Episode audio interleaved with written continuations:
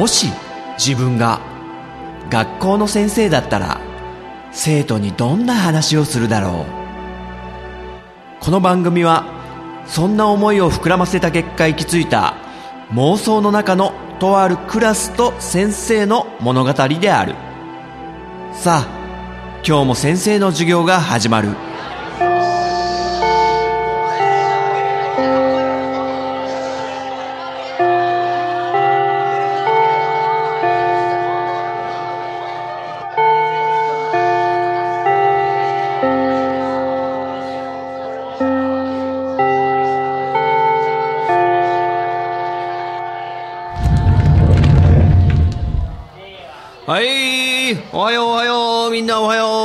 い席ついてはい。どうよみんな？あの今期のアニメとか見たりしてんのかなみんな？あ結構。ああ結構いろいろ見てるんだねみんな。おシュルク。うんうん。笑うセールスマン。見た見た先生も。なんかちょっとモグロ福蔵の声違うよななんて思って見てたんだけど、なんかもともとやってた方亡くなっちゃってたんだね、去年に。なんかね、ちょっとニュースで見た気するなと思ってたんだけど、そうやってでも、亡くなったから後の方が引き継いで、で、ちょっと声を似せてやってるっていうのは結構素晴らしいなと思って、あの、ルパンもそうだけど、クリカンがね、モノマネでやってたのを、そのままね、抜擢されて今はもう、もうルパンの声としてやってるけど、それね、すごい素敵だと思うんだよね。あの、ルパンっていう声の、あの、伝統芸能みたいにして、この先、50年とか100年とか続いて、またクリカンの後の人があの、同じような声を出せる人とかいたら、なんだろう、すごいよね。ガンダムのあのブライトさんとかもそうだよね。もう変わってたことにすら気づかなかったぐらいの。先生はね、その声優さんが似てる人が継いでいくっていうスタイルを、ちょっとアニメ業界やってほしいなとかちょっと思ったりもするんだけど、ドラえもんとかね、ガラッと変わっちゃって、それはそれでなんかすごいなんだ、葛藤した選択だったんだろうなとは思うんだけどね。要はなんか、ギャップが、ジェネレーションギャップが生まれてしまうことがちょっと寂しくって、先生的には。まあ、しょうがないことだけどね。あの、先生ね、アニメ見てるのはね、アリスとゾウロクっていう作品。あ結構見てるね、みんな。これ、なんかすごいいいなと思って、あの、要はなんか能力者同士の戦いみたいなやつで、例えば、ジョジョで言うならスタンド、コードギアスで言うならギアス能力とかね、タイガーバニーならネクストとか、まあそれぞれいろんな能力がある、そういう作品っていっぱいある中で、このアリスとゾウロクっていうのはちょっと新しいなと思ったのが、普通の頑固な下町のおじいちゃん、特に特殊能力も持ってないような、その増六じいさんがこう、能力者たちがこう街中でこういろんな能力でぶつかり合って車投げ飛ばしたりとかして戦った後に、お前ら何をやってるんだって子供たちなんですけどね、能力者。ゴツンゴツンって頭を叩いて、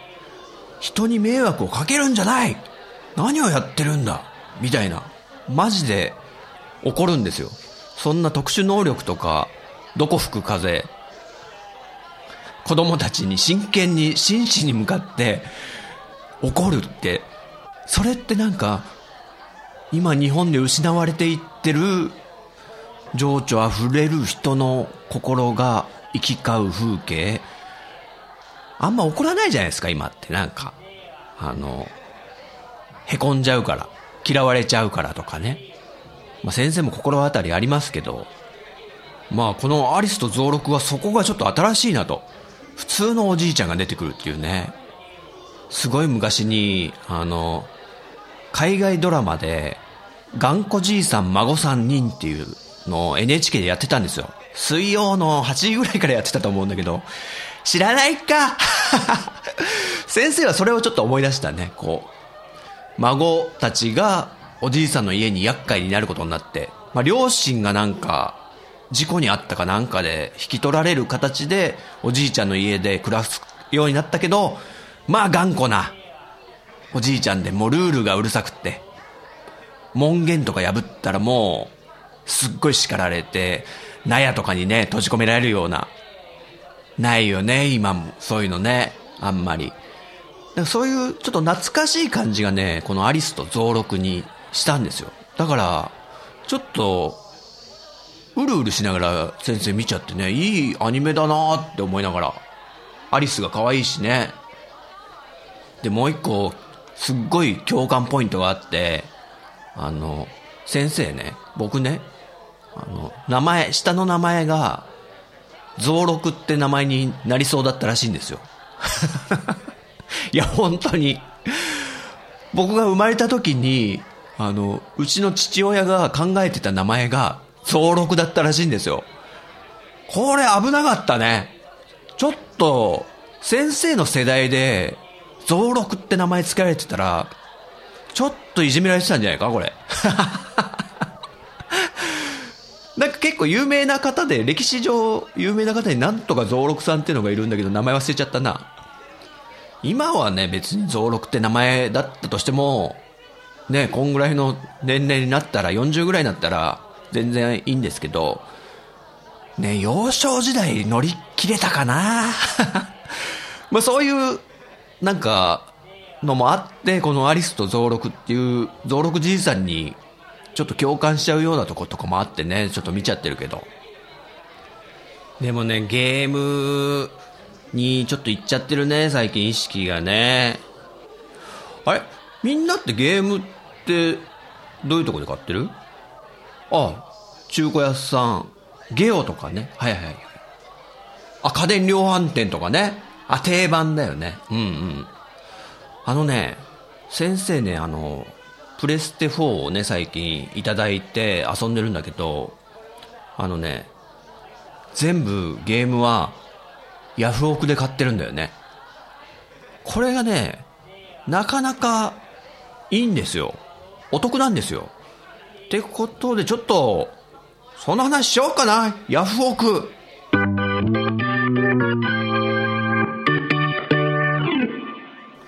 はい。ヤフオクってみんな使ったことある？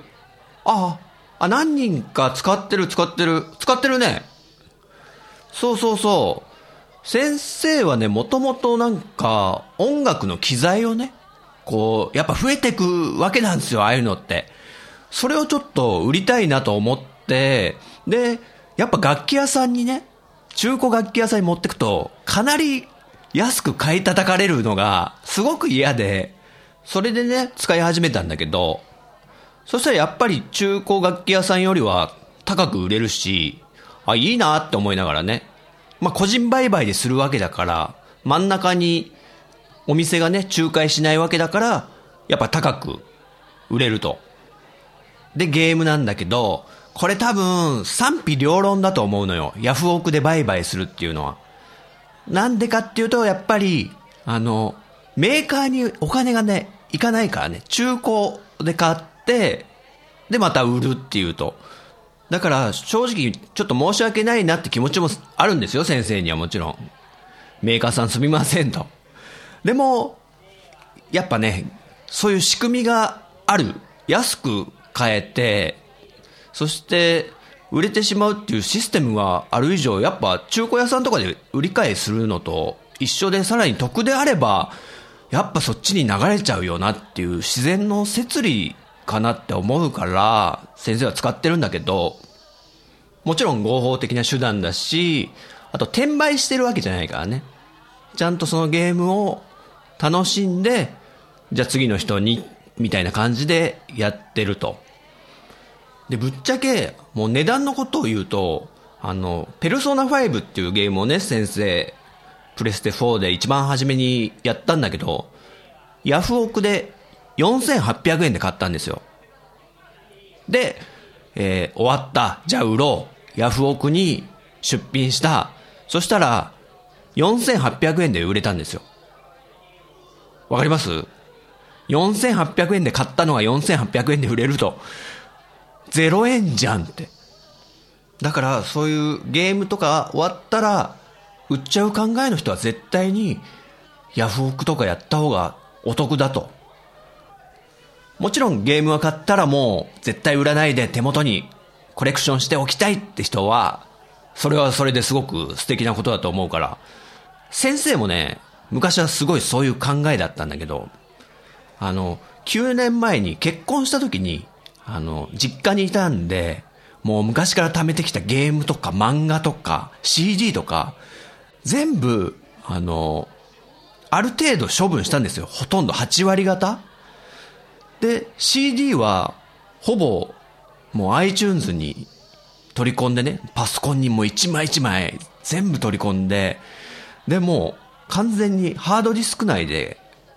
管理しようと。要は断捨離ってやつですよね。いらないものは捨ててしまえみたいな。もう使わないものは捨ててしまえ。でも、先生的に音楽を捨てたわけじゃなくて、ただデジタル化して取り込んだってだけで、あの、合理的に管理もしたかったわけなんですよ。で、できるだけ物を少なくして新居に引っ越そうって決めてたんで、まあ、いわばリセットですよね。一旦人生をリセットするぐらいの気持ちで、そういう断捨離みたいのをやって、で、結婚した今も、できる限り物はちょっと増やしたくないっていう、最近で言うなんか、ミニマルっていう考え方らしいんですけど、これ。あの、できる限り少ないもので、物を増やさないで生活していこうと。まあ、それは人それぞれだと思うんだけど、そこで先生はゲームに関しては、もう遊び尽くしたなって思ったら、もう手放して売ってしまおうっていうことにしたのね。あの、手元にどんどんどんどんソフトが溜まっていくのが嫌だったんで。それでも、大好きなゲームとか残してたりするんですよ。そこの取捨選択はやってるんだけど、増やしたくないっていうのがやっぱあって、で、売るっていう選択になって、どうせ売るなら、あの、お得に売りたい。じゃあヤフオクだってなって、プレステ4のゲームはほとんどそういう感じで遊んでるっていうね。で、ここからヤフオクの、あの、すすめとか、あと、短所とかもね、もちろんあるから、そこら辺の話をね、ちょっとしていこうかなと。で、こんなトラブルっぽいのあったんだよとかも、ちゃんと話していきたいんで、よろしくね。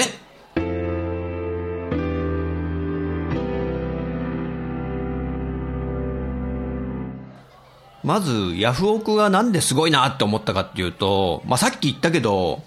ペルソナ5を4800円で買ったんですよ。で、終わった、売った、4800円で売れたんですよ。プラマイゼロじゃないですか。これって普通の中古屋さんで売買した時にはありえないよね。でも多分、ヤフオクをやったことない人って結構めんどくさいって思うと思うんですよ。なんかめんどくさそう。なんかやり取りしなきゃいけないんでしょとか、個人売買だから。相手とね。でも、これ先生、ヤフオク久々に使ったんですよ。あの、3年ぐらい前にエフェクターとか一気に売った時に使って、それ以来ぱったりやってなかったんだけど、久々に使ったら、いろいろなんか、改良されて、使いやすくなってたんですよね。例えば、相手との取引のやり方とかも、かなり簡易的になってたり、あと、梱包して送る時の、あの、送り方もかなりあの、郵便局とか、宅配便の各社がいろんな方法を出してきてて、あ、これすごいわって思ったんで、ちょっとそういう話もしたいね。まあ、とりあえず、やっぱ一番お得なのが、買った値段でほぼ売れるっていう。で、そんなに相場って変わらないんですよね。大体、まあ時期にもよりますけど、あの、発売したてのものはやっぱ高いし、それから3ヶ月後に売ったらそりゃ差は生まれますけど、大体、ペルソナ5の場合は、1ヶ月ぐらい楽しんで、あともう発売から多分半年以上過ぎてるから、もうほぼ変わらないんですよね。横ばいだから、その値段で売れてしまうっていうのが最大の利点であると。まあ最初300円ぐらいから始まって、どんどんどんどんみんなが競争して値が上がっていくわけですよ。落札したい人たちの。それでも相場は大体落ち着く着地地点は、着地値段は決まってると。そこら辺も今普通に相場とかも見れちゃうんで、大体こんぐらいだったら買おうみたいな値段も決めやすいんで、ゲームを売る派の人はお得だと思います。で、めんどくさそうだなって多分思うのが、取引。これがですね、昔は、その、自分が落札した商品を出品した人とメールでやり取りしてたんですよ。これが結構めんどくさかったんですよ。でも大体自分のこのテンプレートみたいのを作って、それをこうコピペして、商品名とかだけ置き換えてみたいなことをやってたんですけど、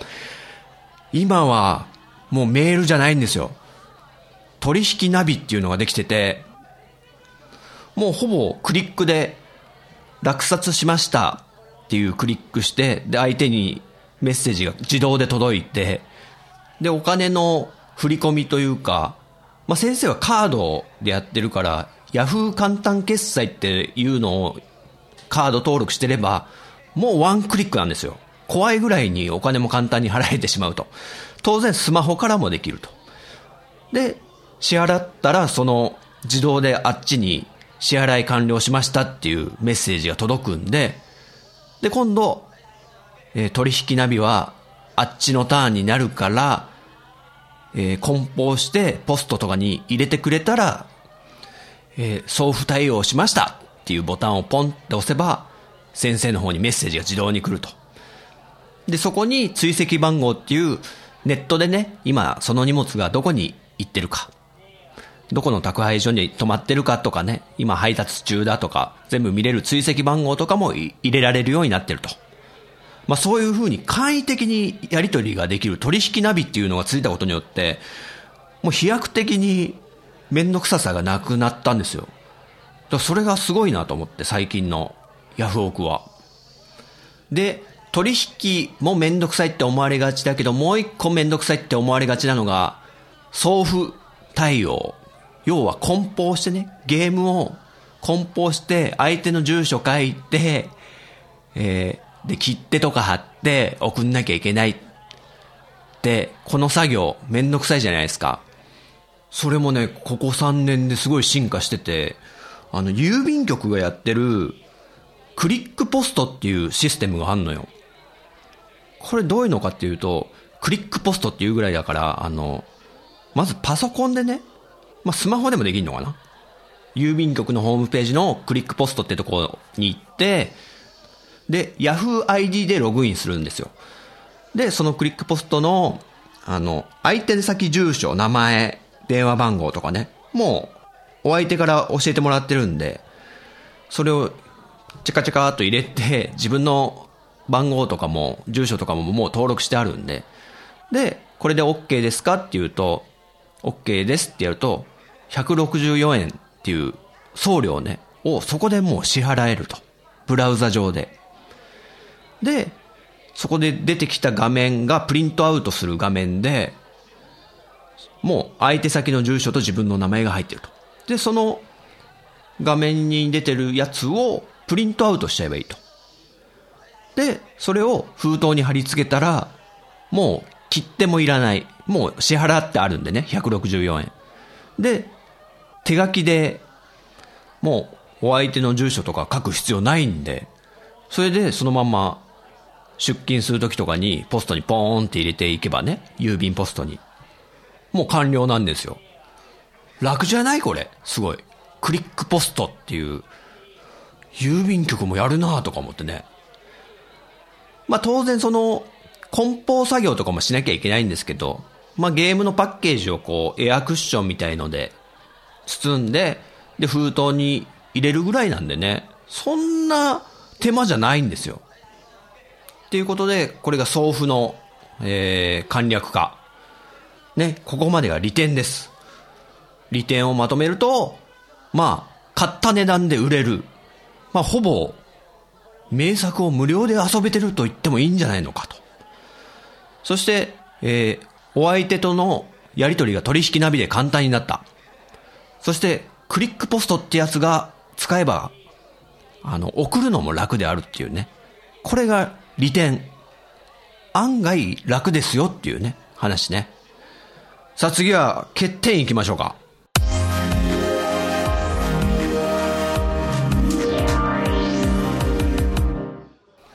はい、ヤフオクの欠点というか、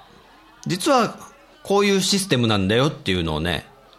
実は先生、いいことばっかさっきまで言って、実はちょっとだけ嘘ついちゃいました。ごめんね、みんな。あの、ペルソナ5、4800円で買ったのはそうなんですよ。間違いないんですよ。でも、売ったのも4800円だったのも、これ間違いじゃないんですよ。でも、実は、これヤフオクのシステムで、あの、落札されたら、その売り上げから8.64%いただきますよっていう。まあ、いわゆる、ヤフオクに払ってる手数料みたいなもんですよね。落札されたら発生する8.64%。まあ、ほとんど消費税ぐらいですよね。だから、ペルソナ54800円で売れたけど、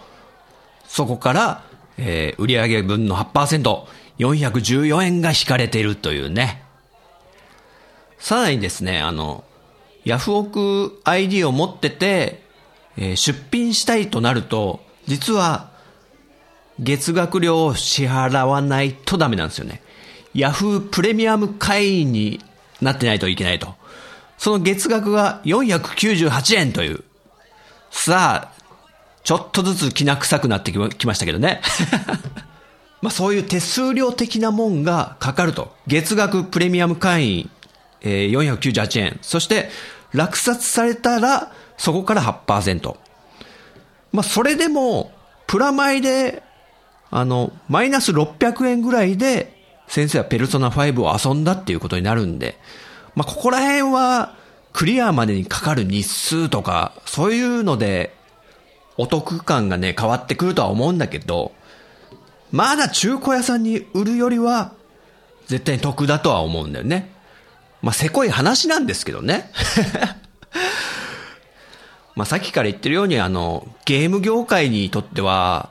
あの、買ってよっていう怒られちゃうような話ですよね。あの先生もね、あの、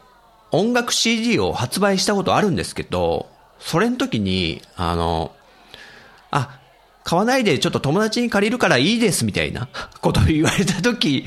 買ってよってすごい思ったから、あ のそれを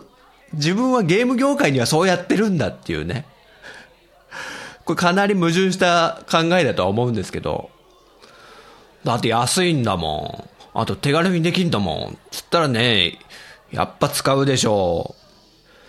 う。で、あとヤフオクの欠点、これね、かなりでかいと思うんですけど、あの、出品側と落札側の住所と名前が全部お互いにわかる。つまり個人情報が見え見えってことですね。お互いにだけですよ。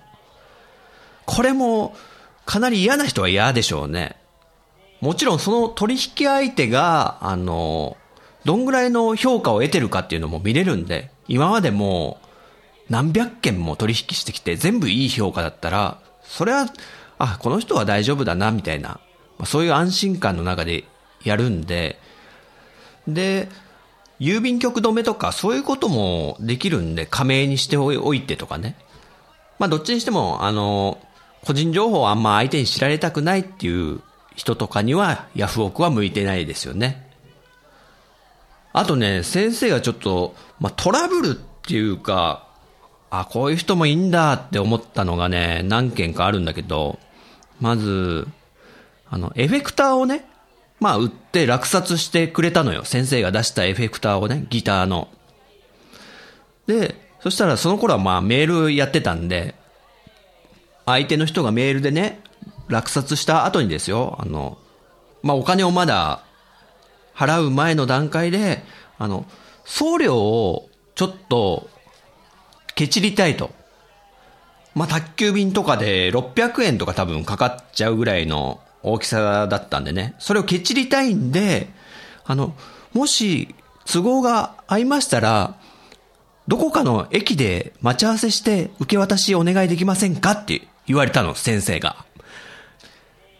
いやいやいや、そういう直接のやり取りがしたくないからネット経由でこうやってヤフオクっていうのを使ってやってるじゃないの？と思って。で、もちろん、なんか横浜の方の人だったのかな全然先生のテリトリーと違うから、まあ、丁重にお断りさせていただいたんだけど、まあ、そういうこともあると。で、実際、直接受け渡しみたいなことってあるのかなと思ってネットで調べてみたら、結構ね、あの、女性の方が、あの、自分がもう使わなくなった水着を売ろうとして、で、相手の方も女性だと思ってたら、で、直接渡すことになったら、男の人だったみたいな、そういうちょっとトラブルっぽいのもあるみたいなことも書いてあったんで、ちょっと怖いですよね、直接会うっていうのは。あともう一個ね、なんか、めんどくさいなと思ったのが、まあ、先生がなんか出品して落札してくれた人が、あの、銀行振り込みしてくれたんですよね。そしたら、その値段がちょっと安くなってたっていう。こっちが提示した金額より安い金額が振り込まれて、つっても、もう200円とかだったんですよ。多分、送料代を入れない値段で振り込んじゃったのかな。うわ、違うじゃんかよ、とか思って。で、でもなんか200円とかのために、ね、また、その銀行振込の手数料とかもかかってるっぽかったんですよね、その方。だからもうメールで、あ、じゃあ今回はいいですよって言って、その200円はいただかなかったんだけど、まあ銀行振込の場合はそういうことあるよね。今はね、ヤフー簡単決済っていうシステムが、もう、多分その金額じゃないと絶対、なんだろう、振り込みというか決済できないようなシステムになってると思うんで、そういうトラブルもね、かなり減ってるとは思うんだけど、まあそういう金額間違いもありましたよと。で、あと最近ゲームであったのが、まあ先生がなんか出品した時に、あの、まあ、落札してくれた最終的に一番高い最高落札額を入れてくれた人が、あの、オークション終わった後に、すみません、あの、キャンセルさせていただけませんか？って言って。で、基本的に落札した人は絶対もう、その、支払うっていうルールがあるんだけど、で、キャンセルも、この、先生がね、出品したんで、先生しかできないのよ。この人をキャンセルにっていうことは。だから直接、こう、連絡が来たんだけど、いやいや、落札したんだから、ちゃんと払ってくれるのがルールじゃないんですか？とかね。ちょっと言いたかったけど、ね、またそこで揉めちゃうのも嫌なんで、あ、いいですよって、キャンセルをね、心よく受けて、みたいなこともありましたけどね。だから多分その人は、よそでもうちょい安く落札したんじゃないのかなって思ってるんですよ。だから先生の方はキャンセルと。まあ、本来ならやっちゃいけないことだと思うんですけどね。で、そのキャンセルが出たんで、2番目に高い金額入れてくれた人に、あのなったわけですけど、ちょっと安くなっちゃったっていうね。まあそういうこともありましたよと。まあそういうちょっとしたトラブルっぽいのもないとは言い切れないのが、ちょっとこういうヤフーオークション、ネットオークションとかね、今、フリマアプリとかも流行ってるんで、まあ似たようなものだとは思うんですけど、まあ、安くゲームをやりたい。そしてゲーム業界にあんまお金いかないけど、まあ、許してくださいっていう人とかは あと中古屋さんね。中古屋さんももうちょっと少なくなってきちゃってるけど、そういうとこにもちょっとお金を回したいなって思ってる人以外の人なら、こういうヤフオクはかなりお得だと思いますよ。さて、授業やるか